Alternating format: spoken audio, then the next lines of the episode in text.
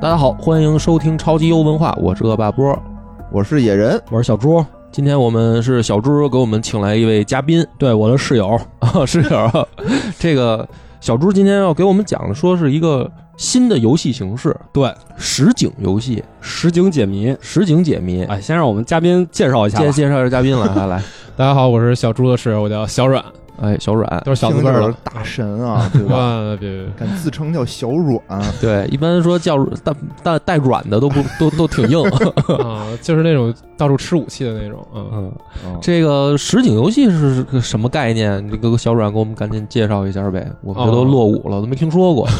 你没听说哦过，这里面就你没听我 说嗯我过。落伍就了，是主要算是。算是一种引导吧，啊 对，先先对啊把我们当成这个小白一样，先科普一下。 假装自己没听说过。就是呃，实景解谜其实从广义上讲吧，就是包含了基本上所有这种呃能跟线下的这种环境啊，啊，在线下环境里面去设计一些谜题的这种形式，我们基本都可以叫它实景嗯解谜。那那其实就是跟我们原来玩密室很像呗。对密室是实景解谜的一种。啊、啊但是它算是一个比较，它算是一种相对封闭的品类，嗯就是因为它是有一个固定的空间，然后嗯很多的玩家放在这个固定的空间里面，我们去解决一些问题，然后最终我们的呃目标都是一样的，我们要逃出这个地方，要去了嗯解这个故事，它是一种类型。那其他我们再说别的实景解谜，它还有一个开放空间的实景解谜，那你的意思就是得跟那个《西部世界》里边那那样的？哎，其实差不多，其主实题公园是吧？其实还真有点像，尤其啊像现在很多的这种主题公园啊，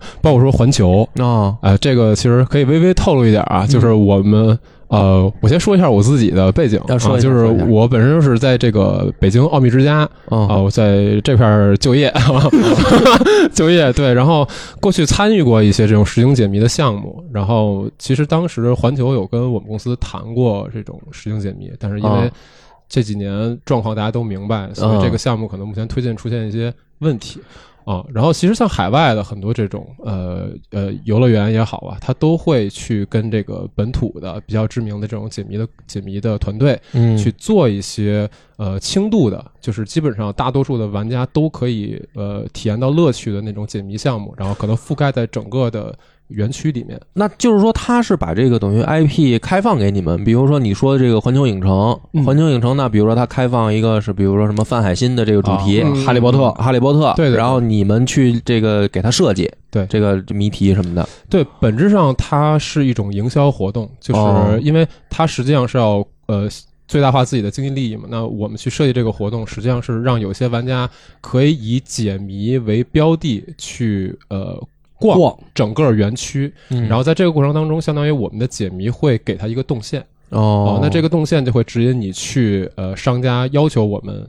就是商家希望我们那个引导玩家走向的那些地方，呃，那就是说这个里面它存在一个强制性的问题嘛，因为我记得我们第一次播客节也想搞这事儿来了。嗯，然后呢，老袁就当时就出主意嘛，说哦这个就是等于集集这个盖章，嗯就等于一个摊位有一个章，对对对然后呢，来的游客呢给他发一个像小小本儿这么一个东西，嗯然后他去各个摊位可以盖章。嗯后来呢，这个就是他本来我们当时设计的，想说你来盖章呢，给你得出一些题什么的，嗯比如说你我这个摊，比如说我是这个讲历史的，嗯，那比如说我问你，我比如说汉初三杰是谁，你答上来了，哎，你对了，我给你盖一张。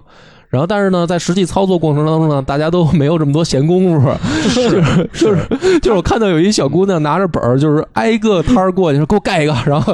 五秒钟一个，五秒钟一个，她就都都盖完了。不盖不盖就哭。对对啊，这个因为就是它的目标性其实不太一样，因为像刚才咱们说的这个形式，它的目标在于集章，嗯这个解谜对他来讲不是他主要想干的事情。嗯但是实际上，我们说的实景解谜是，呃，玩家他是他的最开始的预期就奔着是要解谜玩解谜来的来的，嗯哦对，刚才那个 波哥说那事儿啊，嗯在第二届播客节里 头被我实现了。哦就是当时咱们不是在朗园儿里头吗？对啊朗园儿里头就有很多那种雕像，啊你记不记得？有有各种动物的雕像。是啊当时我就做了这么一个园区里的解谜，我说这来了我得让人有点有的玩儿啊。嗯哦我就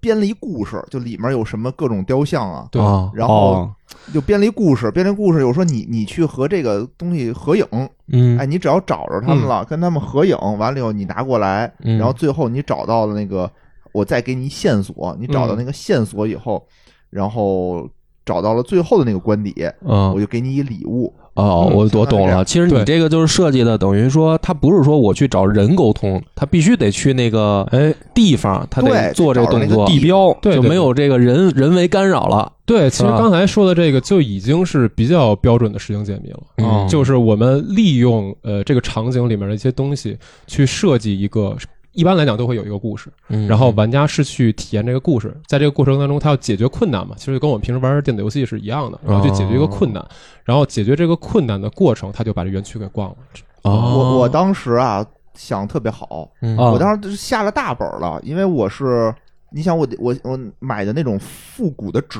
信纸。嗯嗯然后呢，我还把那纸上就是找人给我写上那个故事，因为我自己肯定不写嘛，嗯就嗯，太麻烦了，我就让人给我就打印好，给我写了这个哦写好，然后我还买的信封儿配套的这个信封儿，哇全都给贴好了以后，我当时说大家来的话肯定特别踊跃的过来玩儿啊，嗯啊对吧？然后我就说我怎么着得准备一百份儿。然后准备了一百份儿以后，就是很多人大家都看这什么玩意儿，啊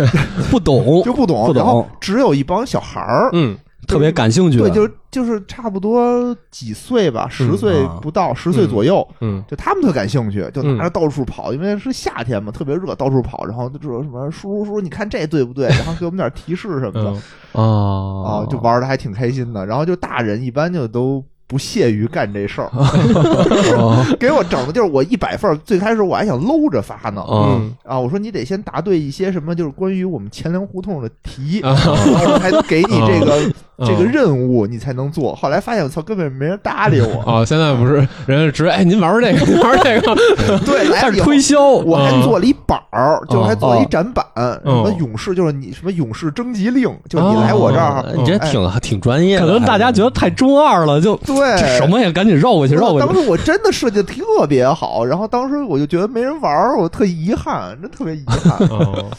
这这个小软他那像野哥说这种，嗯，其实就是比较接近于你们真正去操作设计谜题的这个实际情况了，对是，吧？呃，哎，我再那个先插一句，嗯我先啊介绍一下啊，对，嗯，这个奥秘之家可能很多人朋友不太清楚，不太清楚是我就不知道组织你就不知道，我就不知道啊我说啊，你说说啊是一个非常老牌儿的、知名的密室，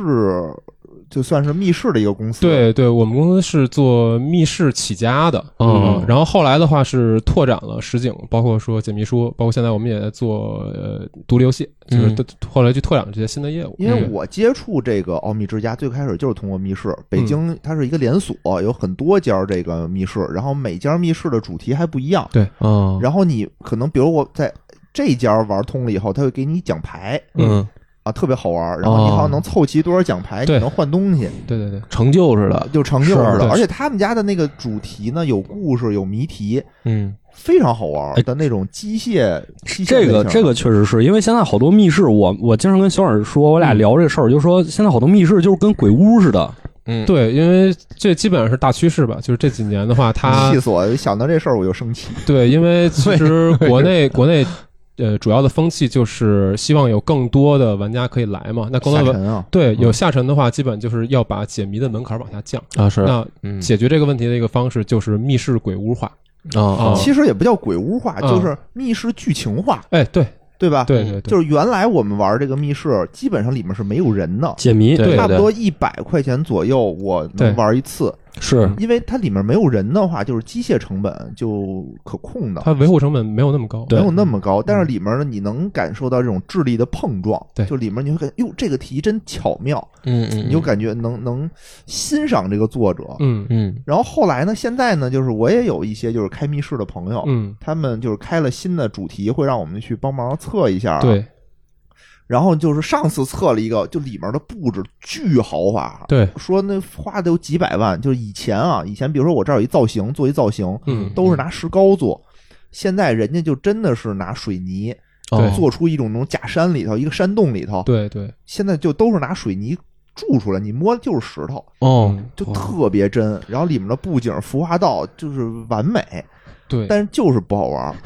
什么呀？它就是因为 呃，因为就是不好玩儿现在对，因还行为嗯现在的趋势其实就是重沉浸、为重扮演，是那种体验式的消费。然后呃，玩家进去之后，他是可以愿意拍照去分享，就是起到一个秀的感觉。嗯传统的密室一般它可能更倾向于去做解谜、嗯做剧情，那这些的这些的话，其实对于非硬核类的。玩家来讲，可能没有那么大的分享欲，他嗯也没有办法说，我拍张照片，我发，比如说发什么小红书上，发抖音上，没有那么秀。嗯，所以传统的密室基本上在国内肯定是一个比较衰下落比较衰落的趋势。嗯但是奥秘反正之前还是一直在做嘛，之前可能大家都在做比较大型的、比较呃做非常豪华的场景的时候，奥秘还是在坚持做一些甚至两人密室，两人可以对在一个小场景里面玩一个小时，而且这一个小时保证你的谜题充充足足。很有意思。哦哎，我特别喜欢就是类似这种的密室，就两个人、三个人这种小的，嗯因为它能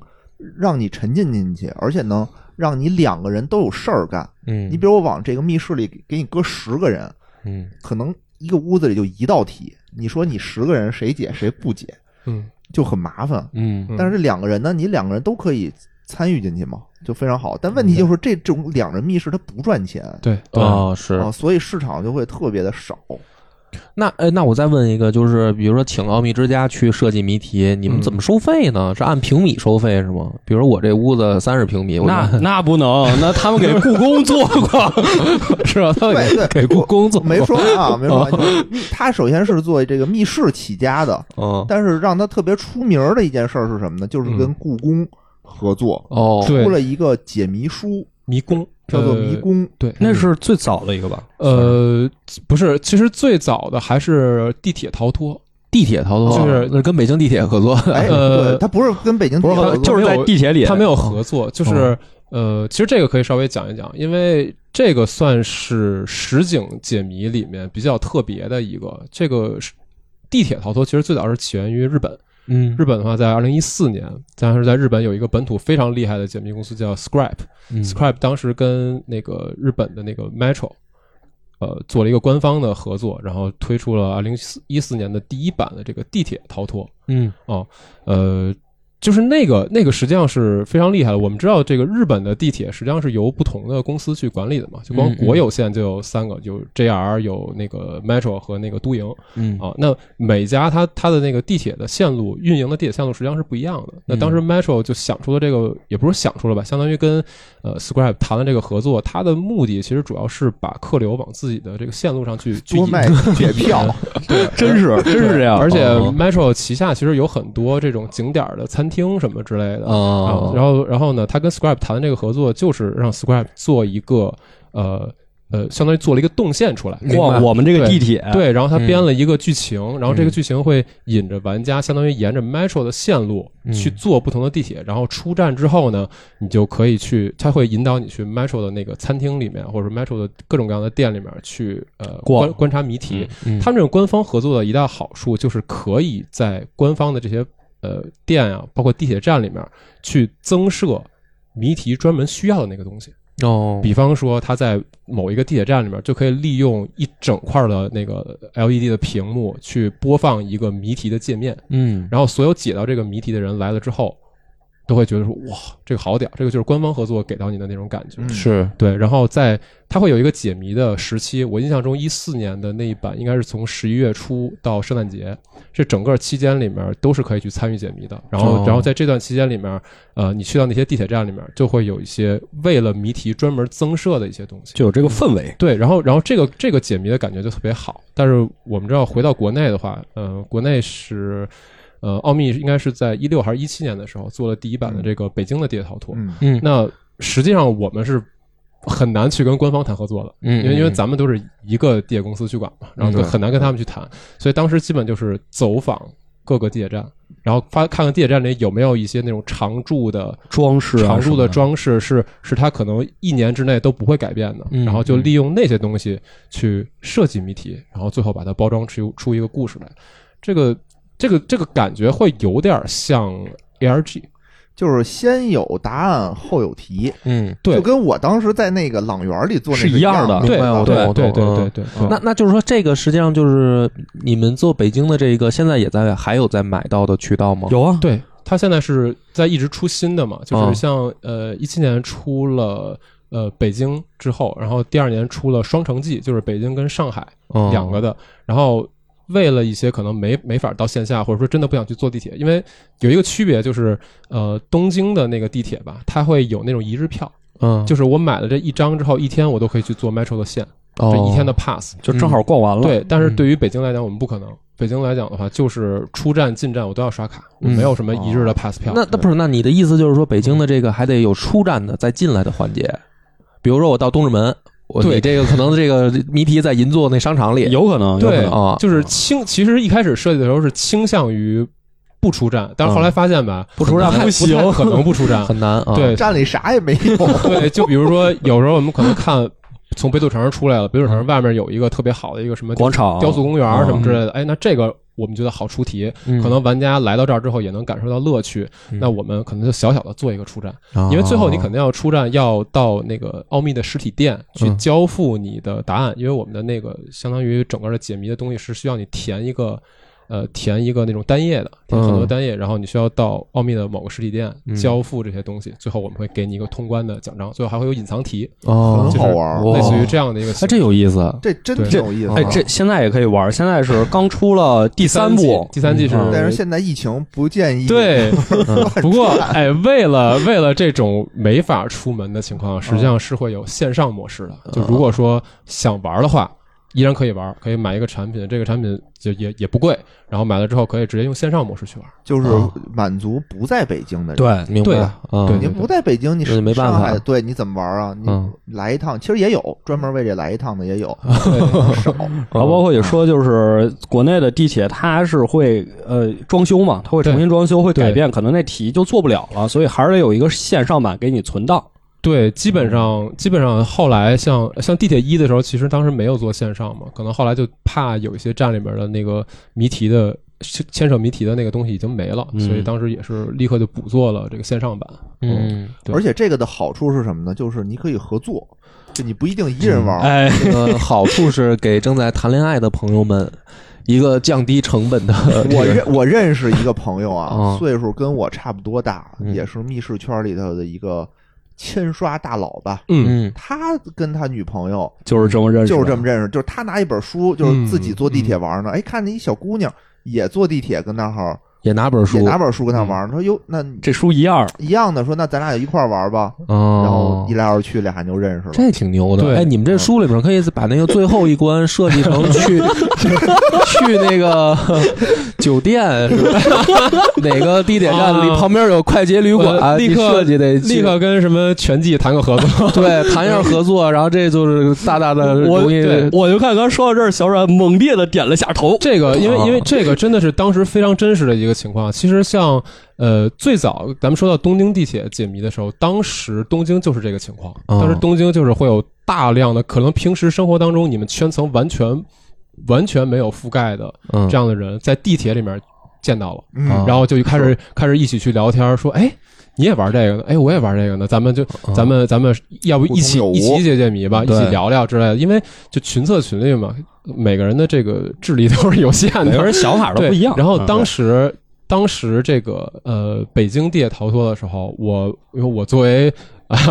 作为一个所谓设计者所谓的这个设计者，啊可能就是会去到，比如当时太阳宫，因为当时太阳宫是起点，啊我就会去太阳宫那儿看，暗中观察哦有，对，去看看有没有人就是玩儿，因为我当时确实还是挺担心的。嗯看对看有没有卡 关，戴个墨镜走过去指点一下。 对，然后然后就发现是真的有很多的玩家就在太阳宫站这儿就开始聊了，嗯嗯就因为大家都拿着一模一样的书，我拿了一个那个当时拿毛毡做的一个那个呃怎么说那个模型那个包儿那啊，一个个包儿。嗯包对，然后大家一看，哎，你也拿这包儿，哎，嗯你是也玩这个的吗？然后就互相聊了聊天儿，就一块儿走了，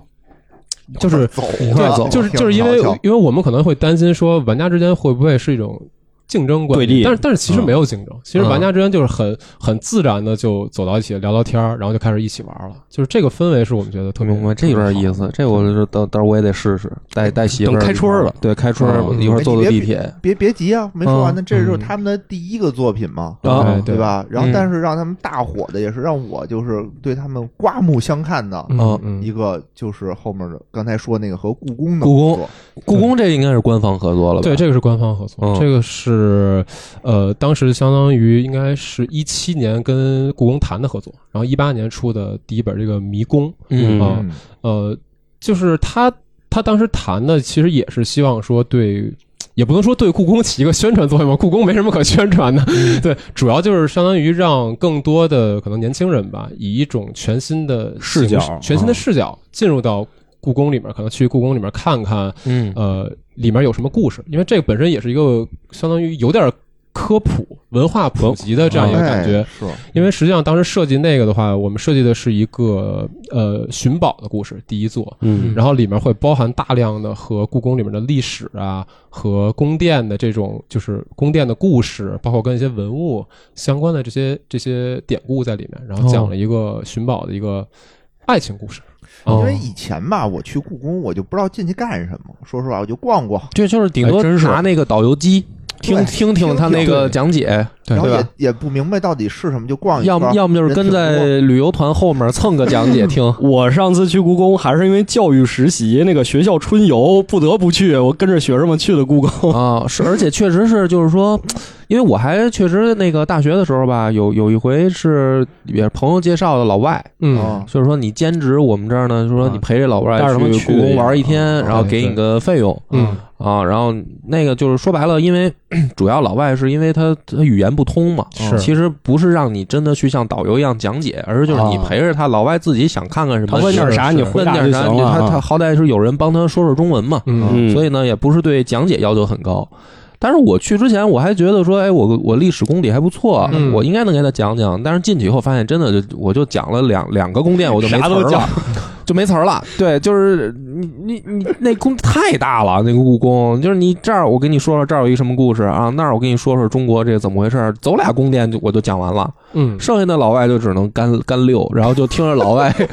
听着老外感叹：“哟，真大啊！你们这真真广真广广就阔没了啊就就没了。就很无聊嘛，对吧？”嗯，对所以这个我觉得这书确实，你要这么一说有有意思我我特早就跟你推荐过这个嗯书，真的对就是带着小娘同志啊。拿出他这个书啊，它里面特别值，它有俩故事，还不止嗯对一个故对事。对对对，一个是呢，你你自己跟家就能玩，你不用去那儿。哦，它有一个线下部分。还有一个线上部分，一嗯对个线下部分。嗯线上部分那个你就自己跟家玩，你但是你说我拿着书就想去故宫里头也行，没问题。我嗯因为它里面题就是实物，就能你就能看见。嗯嗯比如说啊，比如说那个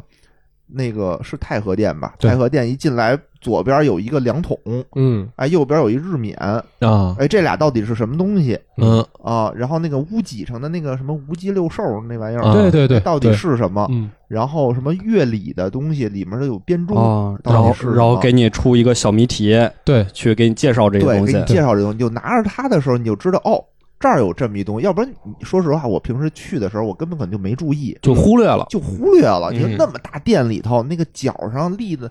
立那么一个日冕，嗯谁注意它呢？然后旁边有几个小盒子，嗯，谁注意它呢？反正我是没注意，可是能就过去了。但是书里说，哎，你得到这儿，这上面有道题，那你就过去看一眼呗。嗯啊嗯哦，对到底对是对，什么？然后那几个编钟什么乐器到底是什么，你就看一眼呗。然后那个宫殿里的花纹儿到底是什么？对哦对，这么细哦，致这有说法。对对对，对，然后什么这个匾上哪儿缺一角，嗯嗯。嗯是什么故事？小阮今儿给我们讲一个，就是你当时你参与设计谜不是就题就嘛？这些题都用上了这些细节。呃，迷宫一，迷宫一我没有参与设计，啊其实后面是有一个，呃，因为跟故宫合作了很多个项目，后面是嗯有一个偏。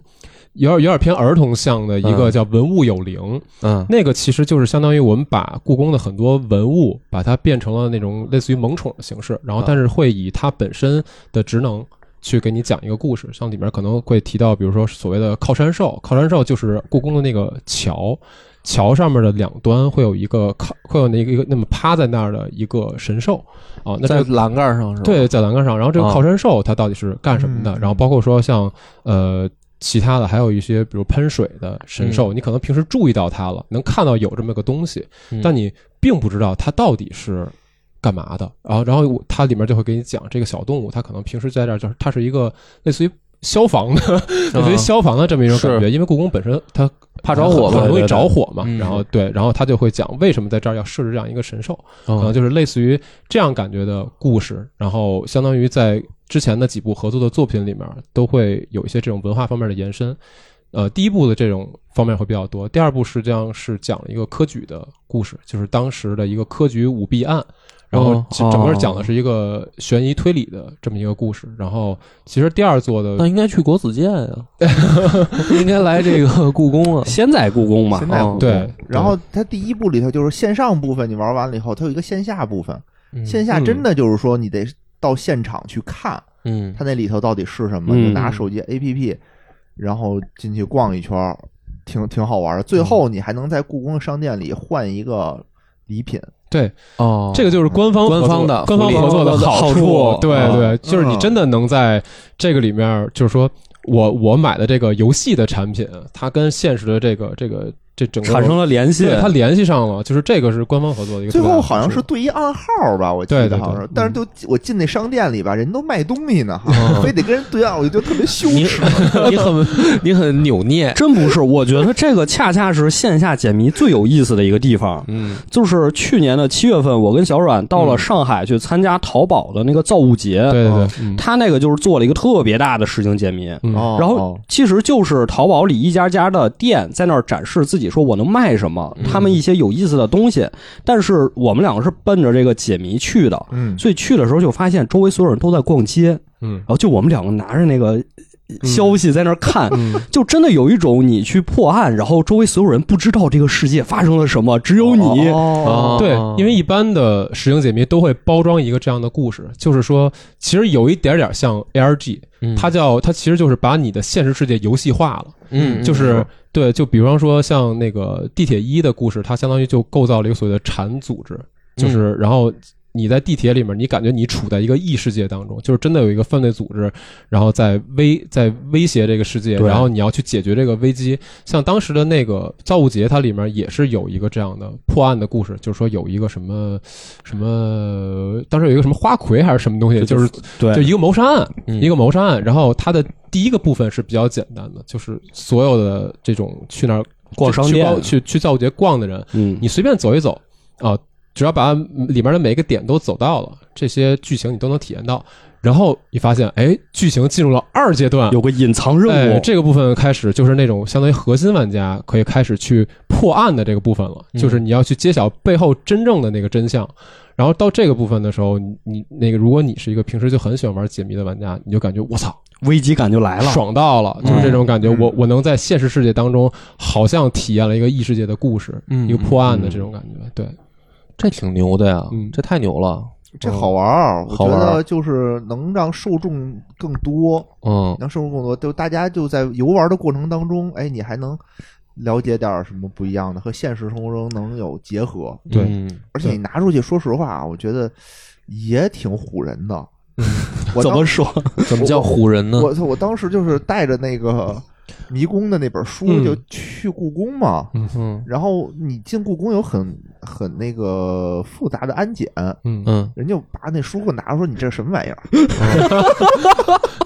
就质问我，你知道吗？你这什么玩意儿？你这看着跟别人不像一本书啊，对吧？你嗯这乱七八糟的，因为它是一本古书，上面嗯，嗯是不是我要拿这个东西进去搞搞什么破坏什么的， 我就得给人解释，我说这是一个什么玩具啊、游戏的什么东西，对然后才进去的。然后里头，它那个书里头吧，不光是一本书，它有很多道具，哎，对，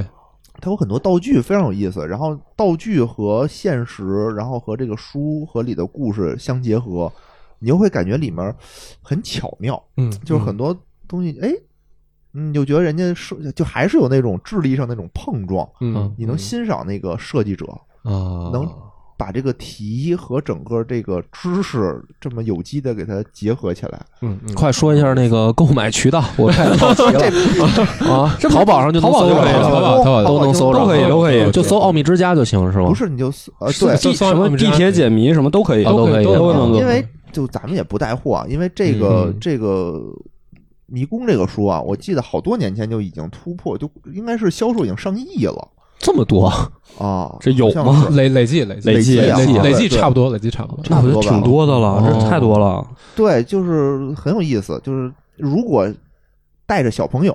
嗯因为我觉得可能大人喜欢这种可能少，嗯但是小朋友的强烈建议买一本儿跟着小小朋友一块儿玩儿，因为题也对不难。推荐给刘主任。小朋友的话，其实很推荐买那个《文物有灵》嗯文物有就灵是首先是它吧比较便宜，然后其次它里面主要是漫画，嗯就是对于孩子来讲，可能接受起来比较容易一嗯点。而且里面其实这种萌宠展现呃文物的形式，我觉得孩子可能更喜更喜欢一点嗯，而且他他可能真的会对这些神兽有一些认知，他看哦这个是螭吻啊、哦这个是烤山兽，嗯嗯他就可能接受起来会更好一点。我我我觉得是吃吻，呃，龙的儿子嘛，啊，对对对对这对，都是好像是都老是三龙儿儿子，子老三啊对叫对吃对吻，这这些就是国内我觉得比较好的这种解谜书，嗯嗯，然后国外有一本儿就特别有名儿的啊嗯，嗯大大的有名儿，我也买过，但没玩完的，嗯，叫做《推修斯之船》 S 特修斯之船对啊啊，你在知道哪个吗不知道？你在哪个国家呀？这得去哪儿玩啊？不用，这就是它一本出书。哦就是一本它书嗯它后来出了这个出了这个中文版，它是哦那个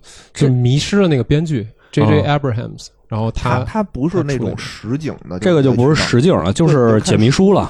对哦，它它其实就是算广义的解谜产品了，它算不嗯算实景解谜？我觉得不算实景解谜，但是解谜书也是可以讲一讲，因为它的历史其实也比较悠久。就是最早的话，可以追溯到一个法国作家，叫叫什么我有点想不起来，就他当时写的一本书叫《作品第一号》。嗯《作品第一号》这本书里面呢，它是相当于他写了一个一百多页的小说，然后每一个页上大概有个五百多字的一一篇短文，然后都是独立成文的，但是没有任何的页码，没有任何的章节。然后这一百多一百多页呢，就封在一个袋子里面。然后所有的读者拿出来之后，可以把这一百多页进行一个洗混，就跟洗扑克牌似的。嗯，然后你从头读，从头读，从那然后然后你就你就读就行了，你就读就行了。那就是能连上吗？这哎事儿它妙哦就妙在这儿嗯啊，就怎么都能妙连上，妙就妙在你怎么洗，然后你最后看它都是一个全新的故事。哦，然后这个这个这个东西当时就被人称为所谓叫扑克牌式的小说。当然，那个东西其实可能噱头感更足一点。是然后后来的话，就是我们都知道有那个阿根廷的文豪科塔萨尔，嗯他他写过一本书叫《跳房子》，嗯那个书也是，它也是大概有一百也一百多一百多个章节的那种感觉。然后，呃，里面会就像我们玩那个跳房子的游戏一样，它里面有三个部分，叫在这边、在那边和在在他处吧，还是在两边儿，反正就是不同的章节。然后里面是呃三三段不同的故事，然后相当于你是可以以不同的你以以你自己的一种阅读方式去看，它是相当于你可以顺着把它看下来。但是你可能只能看到一部分的故事，你可以跳啊着看你。也可以按那个方向按箭头去看。那那么按这个箭头去看，又是一个故事。然后对于有创新、有探索感的读者来讲，你可以自己想怎么看怎么看。嗯，就是科塔萨尔他推崇的就是一种读者对他这个文字的再创作，嗯哦就是这个都相当于有一种最早的解谜书的感觉，它相当于是玩这个这个读者会对于这个书的内容有一个再探索的过程，参与感，对，有一个参与感，有一个交互嘛。我们说游戏就是强调交互嘛。嗯嗯那到后来的话，比较标志性的一个一个作品，就是刚才提到的《特修斯之船 S》这个书，它它的一个形式，其实就是说它还是厚厚的一本书，嗯，然后里面也会有一些道具加在不同的页码里面，可能有一些是轮盘啊什么之类的。然后它上面比较有特色的一点是，呃，这个书你本身本身它是一本小说，你可以把它整个的读完，但是这个小说的每一页上面都会有一个就是虚构出来的一对儿男女。他们在相当于是在那个图书馆里面借阅这本书，然后借阅这本书的时候，他们会在这个书页上做笔记，后哦，然后这两个人会用这个笔记去做对话，嗯然后有意思的是，你随着你慢慢看下去，你会发现这些对话实际上是发生在很多不同的次里面。就是我是第一次、第二次、第三次、第四次去读这个书的时候，他们这个对话也是第一次、第二次、第三次、第四次的对话。嗯然后你你需要把这个东西去梳理出来，它就到底是实际讲的是两个故事，一个哎是这个小说本身，一个是我俩对话的故对，事。一个是他们俩对话的，这我，懂。对我。看《红楼梦》都知道，这得看支批的， 脂砚斋批注的那是另一回事儿。 哦对对对对，就大概是吧我问一下，就你们看完了吗？这个这本书《推修斯之船》呃，其实以严格来讲啊，我我个人没有完全把它解出来，就是因为这个东西真的太太耗时间了。对后面后面不是还后面还出过那个双峰的那个《渔火对通对行对》对对，它也是一个解谜书。就那个东西，我们我我们公司有一个大佬，嗯他解他解那个双峰那本书，嗯他解了多久？解了十个月吧。嗯解了大概十个月，把那个里面的完全的东西都梳理完了。然后我感觉我说大哥， 十个月我实在来不了。他他梳理完了就是梳梳理完了就叫解完了是吗？就是它因相为当于双峰不是他有电视剧吗？对它的那个嗯所谓的梳理完了，就是你要破解出这个书里面到底给到你的新真就新的真相是各什种么哦细节啊什么的。嗯对，因为它不是说它就把电视剧的故事给你重复了一遍，它嗯是在这里面会有一些新的真相，有一些新的补完。哦，那看你能不能把这些东西全都解出来。那他怎么能最后知道我解的对不对呢？比如说啊，比如说要猜一个，比如说双方那个凶手到底是谁？嗯，那比如说我最后我借完了以后，我猜出来一个，我就我觉得就是这人，嗯，那对还是不对？这怎么验证呢？哦，这个我确实不太清楚，但是我以我的，呃就是以我的记忆，好像是一个还原的故事，就他好像是把那个东西给还原出来了，但是、嗯哦，对，就是说你只要解出来，就肯定是对的，呃就有有这种，感觉吗？就是具体我也不太确定，哦但是他只要他只要最后能把信息都还原出来，能自圆其说，我感觉好像就是就最后的那个结果了，就跟那个之前咱们聊那动物园怪谈似的，嗯就你只要能自己捋顺了这个逻辑，那其实就相当于你把这书看完了。啊，千人千面。 对，我我觉得这书能看完就已经很不容易了。嗯，对，我就看了，我真是看不下去。嗯问题就是因为我不知道该怎么看，嗯，因为它小说有小说的部分， 对你，还得再看它那个批注的部批注的分部分，就你一看你就不知道该看什么了，是就特别就乱。乱，就弹幕嘛。你本身那个小说它就已经很复杂了对，啊，然后我就看着看着我就晕了，嗯，然后我就说放那儿休息休息吧，然后就放弃了。休息休息我就忘了。对，就我看对《红楼梦》也有这感 觉，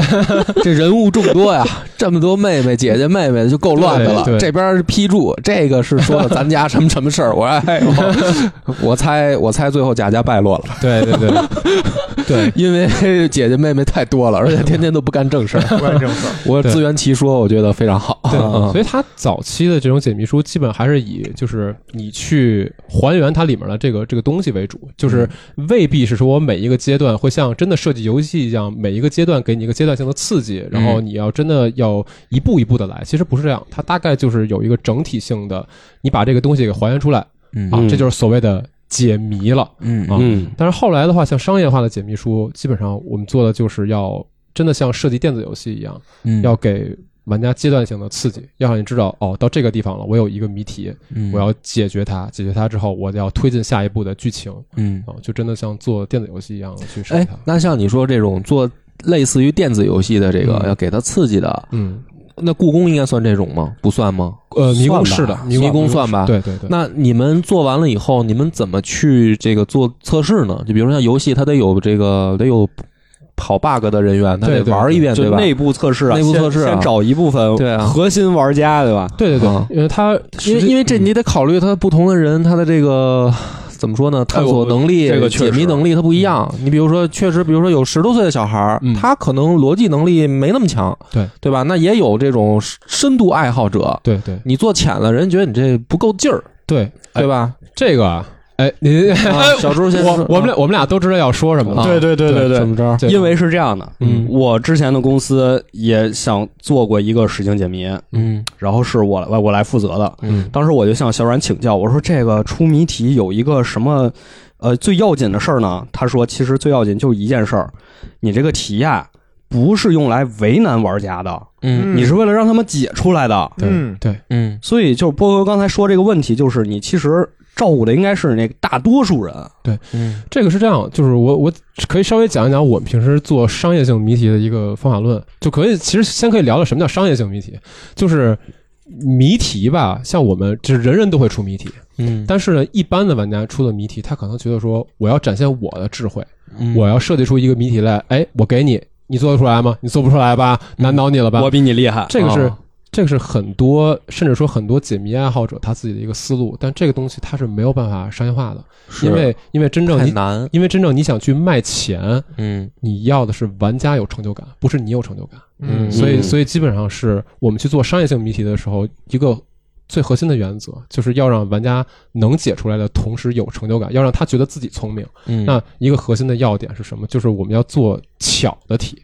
哦，对，嗯就是它它不难，但是它巧，这样玩家解出来的时候会有那个一个就是张森不老说那种 eureka moment，就是我解出来之后，我说哦哦这样。对哦，是就是他要的是这个感觉，因为实际上像实景解谜，我们可以想想 Johnson Blow 做那个那个那个那个 The Witness，The Witness 里面有一个很著名的，就是你在天空上拼出一个图案的那个 Eureka moment，就我们去做解谜的时候，也是要追求这个感觉。对，那之前那像朱老师他们去，他说要做那个那个解谜的时候，嗯我基本上跟他讲的也是，就是我们要找一个这个这个这个巧的这个点，这个点对，就是让玩家玩家意识到是这么解题的时候，是这么回事儿，哦嗯会觉得哦有意思，嗯这个是最重要最重要的这个是最重要的，就是其他的都不重要。我们可以把它做的简单，但是只要它嗯巧，玩家就会觉得你设计的这个东西是有意思的。所以有没有人真的卡关过呀？比如就是有有有，哦肯定有，啊肯定有。对，这个就说到刚才那个测试的这个部分，嗯因为我们实际上是在做一款解谜产品的时候，我们肯定是要有很多个人同时去推进好几个谜题，嗯但是一开始框架肯定都先做出来了，就说我们要有哪些点，这个点我们要做一个什么样的谜题？什么样的谜题？就比如说我们这儿是要做一个可能跟实景结合的谜题，还是说一个跟道具结合的谜题，嗯，还是说一个什么样的？因为基本上我们在一本解谜解谜书里或者一个实景解谜里面要求的是大多数的题目不重复，嗯它不重复，但是它可以复用。嗯就是说，比方说我在前面有一个折纸题，然后我到后面很后面的一个环节，我可以再复用一遍这个折纸，然后得出了一个全新的答案。就是这种形式，就是我们觉得比较巧的嗯形式，可以 Callback 对哎 callback，对对 callback 这这是一个特别准确的 描述 callback。对，嗯然后呃，设计完了之后，我们基本是先做一个雏形，就是嗯只要有了点子，就先做一个雏形，然后内部去测。我们内部测其实说服力还是不够，因为嗯我们内部肯定都是解谜的爱好者，对啊，对他对于这个东西阈值本身就是高的。嗯然后我们后面就是再去召集这种轻度玩家、中度玩家、重度玩家，反复的去做测试，最后测出一版我们想要的那个难度，因为我们本身也要做难度梯度嗯啊、那想要这个题是一个什么难度梯度，我们就再去优化，嗯基本上是这样的一个模式。我因为我觉因得为这挺难的，其实对，因为这个度啊挺难把握的。对，就因为人人人上一百，形形色色。对吧？你像我这种就属于爱胡琢磨的，我这可能解地铁 解着解着，一看，哟，我他妈怎么到天津了？ 我是不是有点超纲 了？哦那玩的一定是 京津地铁，我坐上高铁了，怎么？有有，天津也有，天津真也的，嗯因有，为你从密室的发展的过程当中，你就能感觉到，嗯，最开始的密室它就是以为难你，嗯，对这哎个对对吧？有的有一阵儿就是为难你，我那题出特别难，你哪解怕不出来，你就解不出来。哪然后怕是这题跟这个密室主题毫无关系，他也把这题放那儿，他就是为了故意对刁难你，然后对他还限制你那个提示的次数，对，嗯比如说我就只能提示你三次，对嗯然后就不给你了，就是为难玩家。后来慢慢的呢，大家意识到了，嗯，说不行，这个东西我得让大家玩的舒服，嗯，然后后慢慢的题就越变越简单，越变越简单。 现在都简单到什么程度了 啊？啊现在简单到我就觉得这是一个婴儿，就不是我一成人该玩，这是一个婴儿玩的题。嗯嗯就是我这边有一个三角形的方的块儿，我那边有一个三角形的洞，嗯，我现在要把这个块儿塞到那个洞 里，嗯题目的难度只能到这儿。哦，我那个朋友跟我说，说我我也想加点就是迷进去，但是投资方不让，不让嗯，说这难度只能到这儿，嗯不能再难。因为你只要变成既有三角又有方块又有圆，就有人解不出来了，在那儿恨自己。就就有人我拿这他个妈圆儿怎么往就挨挨个洞里都能塞进去啊了。我在这儿卡了一个小时了，三次提示都用完了，分别给我解释了什么是三角，什么是圆，什么是方块，但我依然塞不进去。 对我反正我挺挺无语的。哦，对这个我们在实际做产品的过程当中，真的是也遇到过，就是就是遇到过，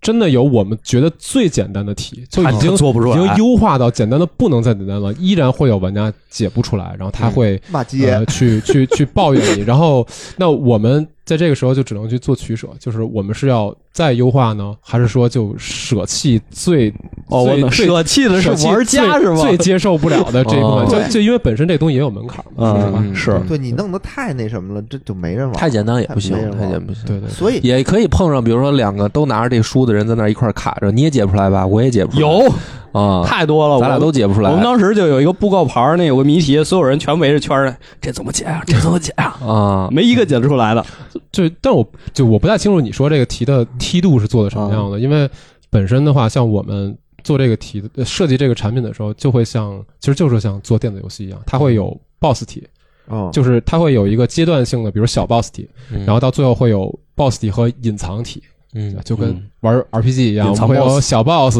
大 boss、隐藏 boss，对吧？就是这这种感觉。但是难度梯度就是一点点往上走的。隐藏隐藏题基本就是说，玩家你可以不做，我就告诉你这个题很难，哦，你做不做自己选。它反正哦是隐藏题，就是当然不影响它往下继续推进，哎哦就是你这儿可以跳过。对。对然然后对于 boss 题来讲，我们基本上是接受能有可能两到三成的玩家自己能做出来，哦然后六到七成的玩家看提示可以做出来。然然后有玩家做不出来，就是我们能接受到的程度大概是这个哦样子。那他这个也得有一个成就感啊，就比如说对我，我比如说我特聪明，我把所有的 BOSS 题我都一个人解开了，但是啊无人喝彩啊， 就是我只能自己说，哎，我太牛逼了。就告诉你，你已经打败了百分之多少的玩家，哎，哦这就是玩家社区的魅力了嘛，哦对吧？啊它肯定会有玩家群，就是每一次这种解谜产品出来之后，就不光我们官方嘛，玩家都自发的会形成玩家群，因为他他们其实相当于就是互助嘛，啊因为总有玩家他是连。很简单的题都解不出来的，然后他就会去看一看大佬们的讨论，哦因为真的会有非常牛逼的大佬，就他一个人咣咣咣咣就把你就把我们觉得很难的题全都解出来了。哦，那其实大佬他的成就，就是咱们说在社区里边说的说的人心一点，咱们嗯说的人心一点，大佬的成就就是在于说我解出来了，你们没解出来，我炫解耀我解的比你们快，嗯而而且他这个实景解谜也不是说完全都在线下嘛，他会有线上 app 的部分。那我解出来了，我往后推剧情了，就可能大家一块儿说我们今天竞速，嗯啊，我们今天竞速，啊我说，哎，我现在推到第十章了，那边说啊啊，我第六章还卡关呢，哦就是就是这种感觉嘛。其实其实就有点跟我发现原来是因为自己不认字儿，对，就是你密室里也是，就是你最爽的点就是属于大，比如去了六个人，嗯这道题就你解出来了，啊，对大家说哎哟真棒，就嗯这个有成就感是特别对强。对对对，但我一般就是这种情况，我就不能太表现得自己太聪 明，要让大家都有体验感嘛，还是要稍微高情商一点儿。啊，要让大家都有参与感，对对对对对对啊，对对这对还得故意问问是吧？比如带着媳妇儿就问问，哎，媳妇儿，你说这你觉得是怎么回事儿啊嗯什么的啊？哎，就跟那个玩剧本杀似的，嗯剧本杀，我当时我当那种 DM 主持人的时候，嗯嗯嗯就是有的主持人他就是说，哎，我们今天定规矩啊，嗯我就是给你多少提示，要不然我就不给你提示。嗯嗯嗯我当时想就说，你在我这玩玩多难的本儿没事儿，嗯我就让你玩爽。嗯哦怎么让你玩爽呢？我嗯观察你，嗯就是你能做出来，我比如给你五分钟，你没嗯做出来，我就疯狂给你提示。嗯这个提示呢，就给到他，让他觉得是他自己想出来的。嗯，比如说，从从从问题到答案，比如有嗯一百步，嗯嗯可能我已经给他九十九点五步了，嗯，他最后零点五步他自己想出来了，但他也啊是会觉得是他自己这个会想出，来的因为是因为像这这种朋友啊，他本身他他推不出去、解不下去啊，他这个脑子就没想到你在提示他，对，所以对他就觉得 是我灵光乍 现。我跟你说，我就是正好相反那种人。我有的时候我就感觉我已经接近真相了，但是这个时候我，然后 NPC 这个，比如你还说差得远，你你媳妇儿什么的提醒一下，说哎，其实那样。然后我当时心里想，完了，我被鄙视了，完了，他 知道我推错了，就是不给我时 间。我还以为是那种就是人家疯狂提示，你说这这都提示都不对，他是他是故意扰乱我对心智，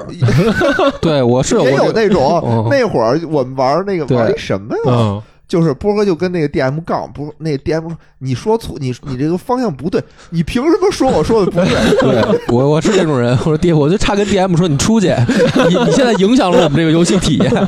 嗯，给我都坏。我我先来接管这个场子。对我来啊接管，按照我的逻辑走到底，不管对不对，我要先爽。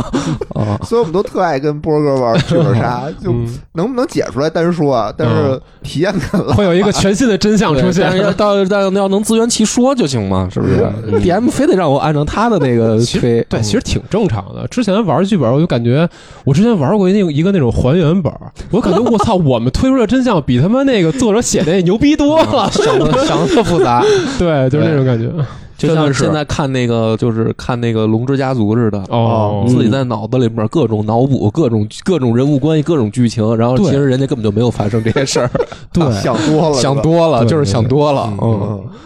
所以现在这种就是嗯实景解叫实景解谜游戏，嗯我觉得也是游戏的一种。嗯嗯嗯而且我之前还真挺挺爱玩这个的，嗯买过好多相关的这个书。嗯对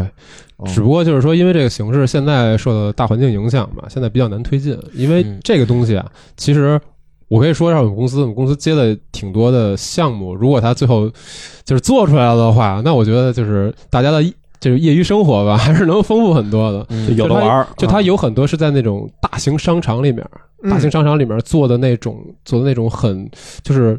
形式也比较新的那种解谜活动，就是真的可以很多人就是随机参与进来，然后我们就在这整个大商场的一层有一个圈儿，它可能会有一种就是类似于。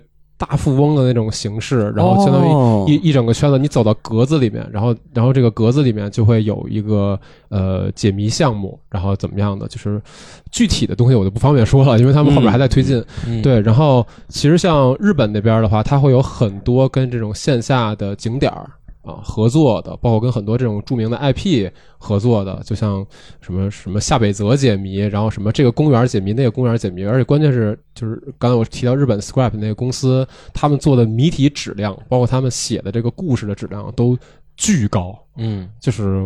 我感觉我我们就是望洋兴叹那种感觉。这个真是，因为国内现在好多家做，不管是解谜书还是实景解谜，好多时候它是故事为谜题服务的。对，它那故事你感觉就是套上去的哦，是啊。这个这个有点嗯，逐本求末了。对，这个就是因为因为这个东西的结合吧，它真的还挺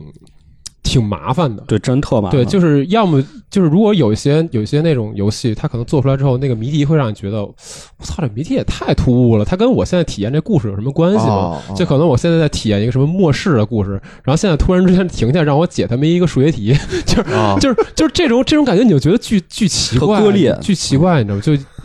做数独就是就有点像《生化危机》的解谜，你 懂吗？就是嗯《生化危机》那种，我说我操，这警察局里为什么弄为什么弄一堆这东嗯西？ 就是就这种感觉，你就感觉巨怪。然后，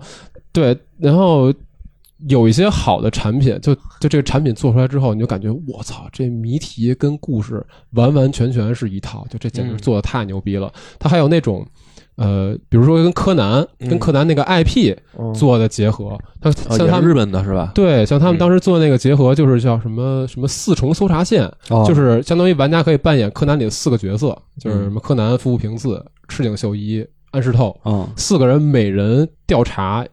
一条线，然后这条线里面可能就会有报纸，然后需要你去到线下的实际的地方去调查，然后你最后会解出来一个非常。呃，解出一个大型的阴哦谋，就是这样的。我就感觉它这个东西你结合起来，你就觉得我操，这个是有意思的。嗯它跟本身的那个背景、那个 IP 的结合度是非常非常好的。我刚才想问呢，对我说这个东西有没有引进中国？后来一听在线下那什么， 我觉得肯定没有。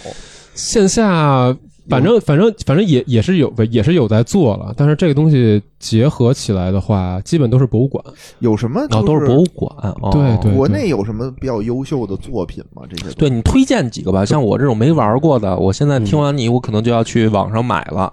那么你推荐几个，就是以你丰富的经验，你觉呃得比如嗯 我也没有那么丰富。以嗯以一个新手啊买哪些作品？因为你要我就不知道嘛，而且它又是这个等于你只能买了以后玩了你才能才能知道嘛。嗯我先推荐就是刚才说那个《迷宫一迷宫一》，故嗯一宫叫的，叫什么狼牙琳狼琅。零呃这这什么图集 我 也忘了，我也忘了。狼什么？就大家什么搜狐狸迷宫应该就能搜得到第。一部嗯，我觉得嗯第一部质量特别高，第二部虽然我也买了，但是我你就没感觉解出来应该是是吧应？该是第二部稍稍微差点儿。对，我觉得哦没有质量，没有第一部那么那么高，而且哦第一部里头它有线上的部分，有线下的部分。嗯嗯去故宫里头以后，就是能体验感非常强。嗯，嗯这是一个，然后再再来一个，是呃，侦探地铁的那个推荐吗？地铁推荐，推荐，嗯啊对地铁推荐就是玩线上的。玩线上版应该也是乐乐趣，应该是没有问题的、嗯，哦。然后呃再来一个，我我凑三个吧。我我说我们公司的啊，我们公司的话可能还有《侦探笔记》，侦探笔《记侦探笔记》是跟《唐人街探哦案唐人街》探案嗯合作的一个项目。对，然后得去泰国玩儿， 是吗？不用啊，他的他倒也没有，嗯呃，其实有有一个不是我们公司的产品，我觉得可以推荐一下，就是那个呃叫我操，等一下，啊没事，不是那个叫小小说吗胜者出局》。胜者出胜者出哦局，它的那个它是本身是一个推理小说，嗯但是它那个推理小说实际上是跟上海是跟上海的那个整个城是跟上海的实景城市实景是有结合的。哦，然后他后来应该也是出的《胜者出局二》，但《胜者出局二》现在上面现在有没有售卖我不太清楚。就《胜者出局一》的话，我觉得是可以体验一下嗯的，就是嗯挺它好的，我买对了。哦，你也玩了哈？去上海得得玩是吗？没有没有，也可以不是，这是有线下的，因为我就喜欢玩线下的。我要反正线上的，我觉得这就得走出去嘛，我给我自己一个出去运动的对这个机这些会。理由是吧？对啊直接读也可以，然后去线下也可以，也嗯也可以，也可以。对嗯，对对，像你说的这个，比如说呃，上海的这个胜者出局，嗯大概是就是多长时间能玩完呢？很快，嗯就是有谜题都不一难天就可以吗？一天估计悬，因故为意选对，因为一般的话，现在的这种线下解谜，他做的那个题量都是希望你可以玩一辈子，玩的稍微久一点儿，希望你可以玩的稍微久一点的，就是你想，你到了上海，你不得先给你先逛逛吧。隔离五天，对吧？隔离五天呃不之算内这些，不就是之内咱你咱没事儿干，你就跟酒店里头，咱就你只能咱就这么，说，就是说我我比如说我跟媳妇儿说，我说媳妇儿，我现在弄一个这个书，我得去上海玩，我得去几天， 我可能得带得着 媳妇儿一块儿去 吗？ 这这个这这个不方便，不方便，不方 便啊！对，然后其他的解谜，其实后来的很多解谜书，它就跟实景结合的就相对少一点了，因为都是考虑到可能出不去，嗯哎嗯，考虑到出不去，所以基本上你用线上的系统加上你手里的这本书，基本都可以解决。哦，哦，实景的东西相对就少一点。说来说，对对对，那个故宫那个一天能玩完对吧？故宫那个没问题，就一天能玩完故宫那个线下的就是故宫一的话，呃，线上加线下可能得分开。啊，对，线上两天，但是但是两天纯线下的话，你一下午基本上足够哦嗯，这对挺好。地铁也是差不多这个一一天就成。地铁一呃差不哦多，地铁一差不多，嗯就就地铁啊就最好一天玩完赶上嗯早，高峰去玩 去，现在也没高峰了， 现在也没高不峰然你这第二天去还得重新买票。嗯啊，然后故宫其实现在出了三，出了三，哦就到讲第三代了，对是吧讲还的没是出呢，对吧？还没对发行呢，因为我是那个特别关在注魔，点上已经那个什么预售了，对哦，早鸟票已经买对了。故宫三是叫永乐遗阵，嗯其实讲的是就是锦衣卫嗯啊，明朝时候锦衣卫，然后还有那个当时。也是跟火相关的啊，一些事情啊可能对历史比较熟悉的朋友应该能 get 到我在说什么。然后这里边可能也是在讲一个比较大的阴谋，然后对于推理、对于悬疑是那个包括实景解谜感兴趣的朋友都可以试一试。这是你这好参与设计的吗？哎，没有，我我参与设计的是另外一个，是一个日日日式的，叫什么？说说呗。叫说荒说呃荒宅怪谈，荒宅呃怪荒嗯宅怪谈啊，对这啊发行了吗？哎，已经已经发行了。啊你，觉得怎么样？推荐 吗？这个是也是在线下能玩的吗？这个这个就没有没有荒宅啊没有现在它是啊没有 荒宅，荒宅它哎它有意思的地方就是它其实也算有实景，嗯，就是因为那个书那个书它不是我们传统认为的那种装订本了，嗯它那个东西打开之后，它那个打开之后每一个书页是一个小房间，嗯嗯，然后你的那个东西。有点透梗，其实就是那个透啊那梗，你别说了，就是就是它其实此为止吧就是它其实就是两 还是种想掌柜的说打住，对还还想玩呢，再再再说叫得就加赔钱了 对对对嗯对对，就是它相当于是给了你一个模型。模型模型对，就它是一个模型的实景，它不哦是一个真正意义上哦的实，景那。就有点像 puzzle 了。对，就是它两页展开之后，嗯你会发现有一个房，有一个日式的房间嗯在你的面前，然后你这要个也行你要利用这个嗯房间去解谜，它相当于是一个也是有点三 D 的感觉，荒宅怪谈，荒宅谈，怪谈嗯嘛，哎这是个一好要个改成方舱怪谈。哦，可以说吗找事儿。哦哦但是就是可能你玩这个荒宅怪谈的时候，这个媳妇儿看着可能会觉得你比较幼稚， 像看儿童书一样， 哎，是有一点儿，是有啊一些羞耻感 的。是吧？对对哎，所以所以实景解谜其实就这点好，就是你毕竟也是一个借口，就是说之前咱们都玩游戏挺多，不怎么运动，嗯，就这个机会对出我去刚才一听我就想去对线下的嗯出去溜达溜达，出去说转转，因为这个东西它其实真的跟那种文化场域合作的会非常多，因为像那种文化场域的可能就是宣传口的人，嗯他就是很看重你能引一些自然客流来，嗯就是相当于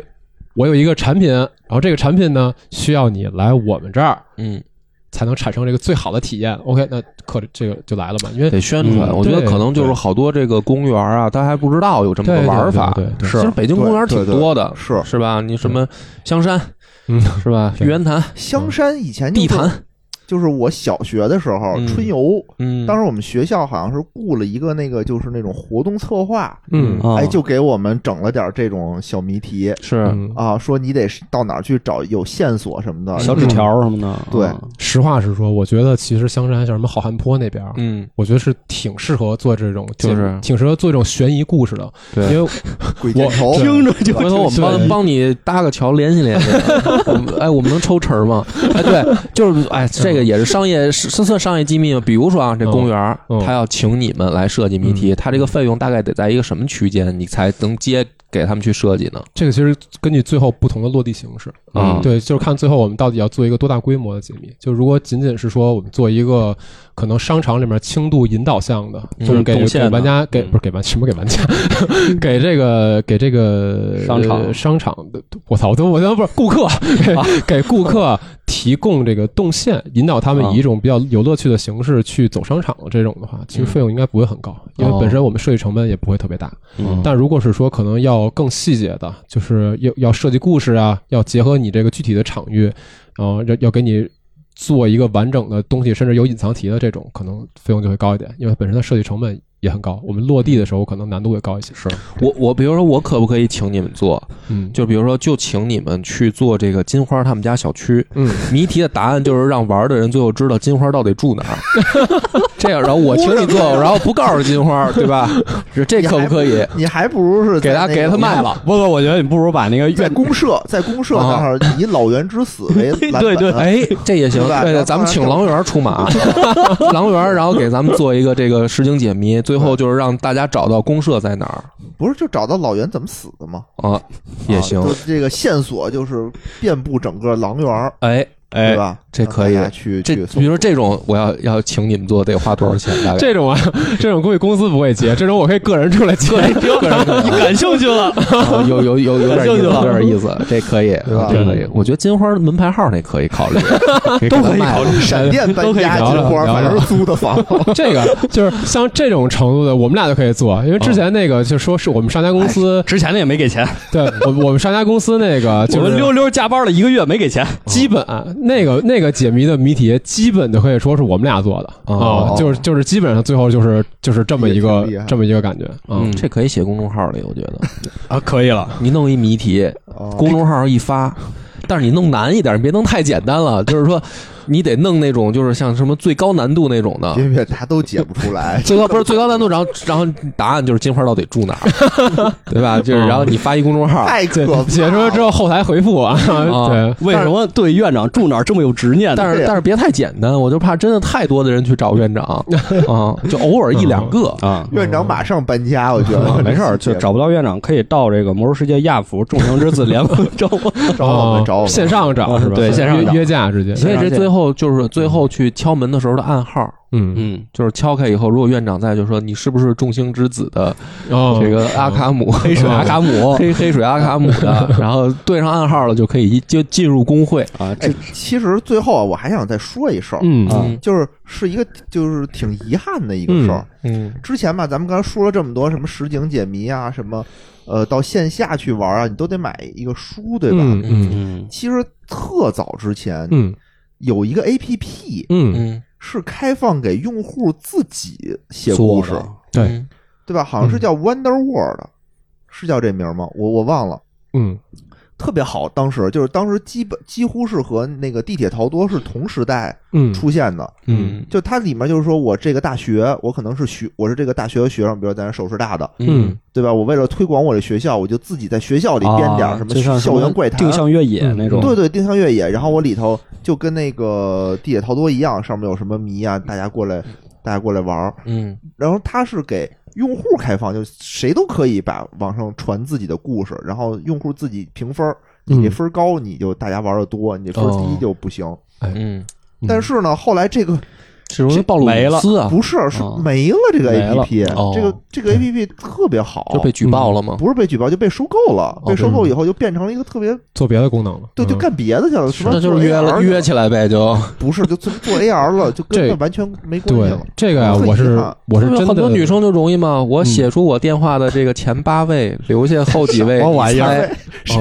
么这玩意个儿？我是真的，就是还是希望就是大家如果说，比如听了今天这期节目， 哦你可能有想尝试一下这种独立做实景解谜，或者说哦约一些朋友做实景解谜的想法的话，真的可以做一做。嗯因为像刚才提到，其实定向越野是一个非常原始，但是非常有乐趣的一个形式。是嗯就是像是本身我上个月其实报名了一个北京大学办的一个比赛，就是北京大学它每年都会办的一个定向。一个定向的这样一个说是竞赛，但其实就是相当于这种同好会玩玩啊、大家一块儿来玩一玩。就是你报了名，你也可以到那儿之后，你说哎，咱一块儿玩吧，嗯啊几个人几个人拼一队，完全可以。对，就是它的乐趣是特别好的，而且你能感受到那种可能就是真的很有巧思的人做的谜题是什么样子的。对哦啊然后嗯你组就本身我们组了一个队，其实我是跟我同事还有一个我不认识的朋友，我们组了一个队，就是一个可能比较擅长呃文学方面的，一个可能比较擅长理科方面的，嗯然后还有一些可能擅长比如日常的一些。英语方面的东西，就是三个人拼起来，我嗯们一块儿去尝试解谜。最后你考说，的是化学，对，就是嗯最后你说，嗯、能不能获得一个好成绩，这事儿根本就不重要，不重要主要就是去嗯体验这个跑过程跑主要是体验这个过程对，对对而且就是基本上最后的乐趣都是你去认识一些真的跟你有相同爱好的人，嗯呃然后呃，我觉得大家甭管说去体验一下这个东西也好，然后嗯或者说自己想设计一下也好，是。都挺好的。其实定向越野我，我特别早之前我参加过一次，嗯就体验就不好，他哦们那个组织的不好，组因织为有问题，因为谜题特简单，哦，就是它基本上也不叫谜题了，主要因为我去主要那让你跑，主要是跑，对，就是在一公园里，在一公园里。然后呢，当时呢没有那个定向，只有越啊野。当时是一个大学互相之间的这么一个邀请赛，嗯就是我是当时还是上大学的时候去的哦，那是够早啊的，，特别早。然后我去了以后呢，因为我想说这个不得玩玩脑子，解解谜题，嗯我这个是我拼拼速度，我是看我解题快慢嘛。嗯啊啊结果它不是题什么难，它主要就是溜着你在这公园里跑嘛。啊所以我一进那公园，我就发现不对劲了，啊，因为我发现别的那个大学来的那些选手都，是体育生都是体育生， 就是穿着运动裤、跑鞋，在那儿带着那个吸汗巾，你知道嗯吗？一进去还没开始呢，开始热身，开始压 腿。我一想，我操，要完！我说我今天这鞋都不行。脑子，哦， 精明 我去我操！我说这嗯这他妈这这怎么弄啊？然后就是说开始比赛啊，我那还真看题呢，那帮人先冲出去了，就先朝一个方向就冲出去了，然后边跑他们边看题，就是他们其因为题特简单，那主要就是到那儿知道下一步去哪儿。我那还觉得解解题，所以我那个体验就不好，因为我发现最后是一个跑步比赛。是这个，而且我跟你说最操蛋的是什么呀？嗯他那个设计的，他可能就知道说来的人是知道我们这是一个要速跑度步比赛竞速竞技，啊你知道吗？哦他那个在那公园里面，他要绕的那个点特别多，哦以至于像我这种不了解情况的，我以为是玩脑子嘛。哦啊，我最后是公园大喇叭广播说，那个解不开的同学们就回来吧，公园要闭园了。就是你们，我都没跑完呢， 说就算了，就就别跑了，回来吧。操，我他妈心想，这太气人了，没跑完还被还被羞辱羞辱，了啊！哎呀，所以我当时体验就不好，所以很多年我就没有再接触过定向越哦野这个事儿。现在可以接触了。没有，他这个就是感觉设计上这个定位出了点偏 差，变成了一个体育赛事了。嗯对对对，嗯，我上次玩那个定向越野也是，就觉得特累，就跑得特别累啊。没事儿，这实景解谜又没人限制时间，对嗯他这个可能就是属于做宣传的时候，做宣发的时候也没考虑清楚，嗯就觉得我们这个有人来就行。解谜是一噱头，但其实它是一个体育比嗯赛，但其实不对不对，就是做这种解谜项的呃定向越野，它对玩玩肯定脑子肯定是解谜是是重重点。对哎对所以有这个同号的朋友可以联系我们这个小猪和小鲁哎啊嗯，是去公众号上留言吧，可以可以好啊好嗯啊！咱们今天这一期节目也不短了，啊嗯特别感谢这个小阮给我们今天讲这么一个，对于我这种落伍的人又发现了新大陆啊！没有没有没有准备上淘宝买是书不去啊是了。参与过定向越野？参与我就是这个没没理解对嘛？这回好了，我得我再动员一下小娘跟我出去一块儿运动哎运动好，嘞跑跑步，现在行，嗯嗯，行，好嗯，拜拜。拜拜拜。